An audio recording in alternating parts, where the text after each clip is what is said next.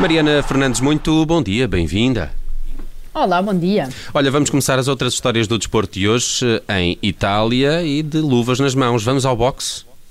Sim, começamos com aquilo que parecia, uh, à partida, ser um simples combate de boxe em Itália, mas que está a tornar-se muito mais do que isso e que pode até ter aqui um impacto uh, na legislação do país.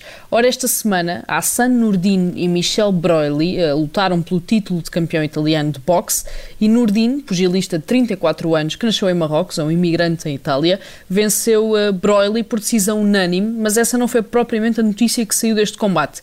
Isto porque Michel Broili, portanto o derrotado, chocou uh, praticamente toda a gente ao surgir com inúmeras tatuagens com simbologias extremistas nazis, algo que já já deixou as autoridades esportivas italianas a tentar perceber como é que a Federação Italiana de Boxe Profissional reconheceu um atleta com este tipo de imagens à vista em todo o corpo. Hum, e já chegaram a alguma conclusão, Mariana?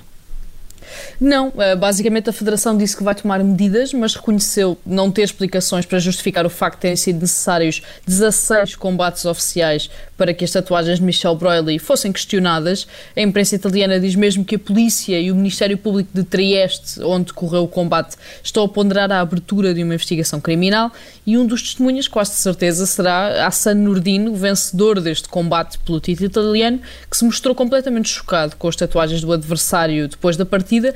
Disse mesmo que eram imagens obscenas, que não entende como é que a Federação não conseguiu fazer nada e que o incitamento ao ódio, obviamente, é punível por lei. Bom, depois disto tudo, temos que saber que tipo de tatuagens é que ele tinha, não é? Logo à partida, eh, assim para começar, tinha uma bandeira das SS, ah, okay. a unidade, exatamente, a unidade paramilitar, que era o braço armado de Adolf Hitler na Alemanha nazi.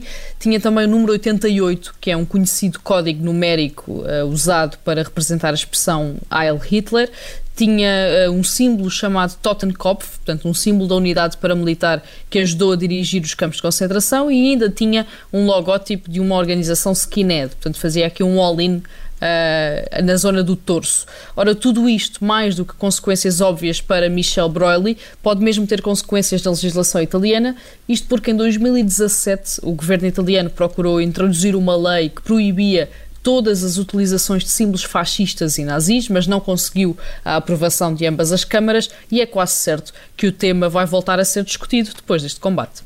Muito bem, e vamos passar para o hockey no gelo e para Espanha.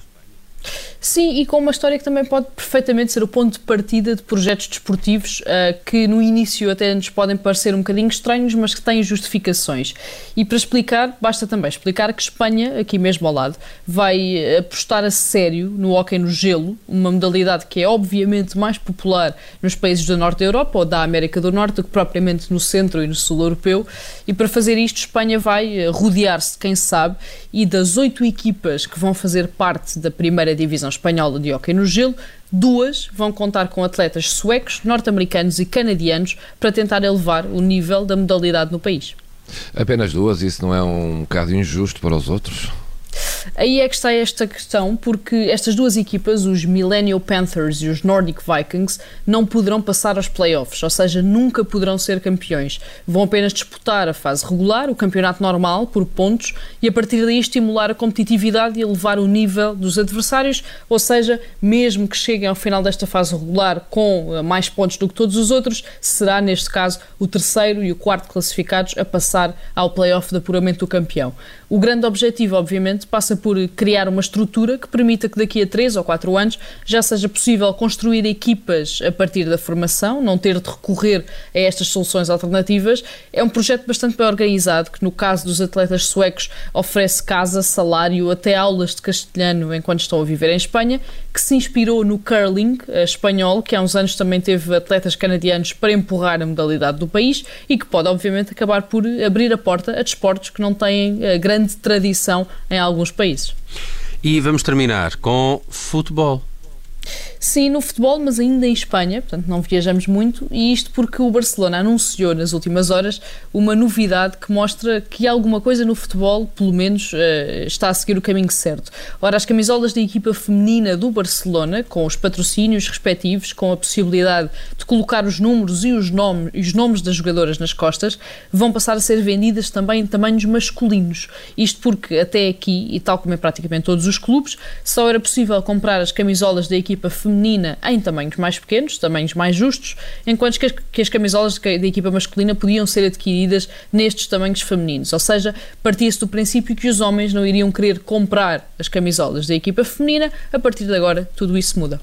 Acho muito bem. Uh, Mariana Fernandes com as outras histórias do desporto nesta quinta-feira. Obrigado e bom resto de dia. Bom resto de dia, até amanhã.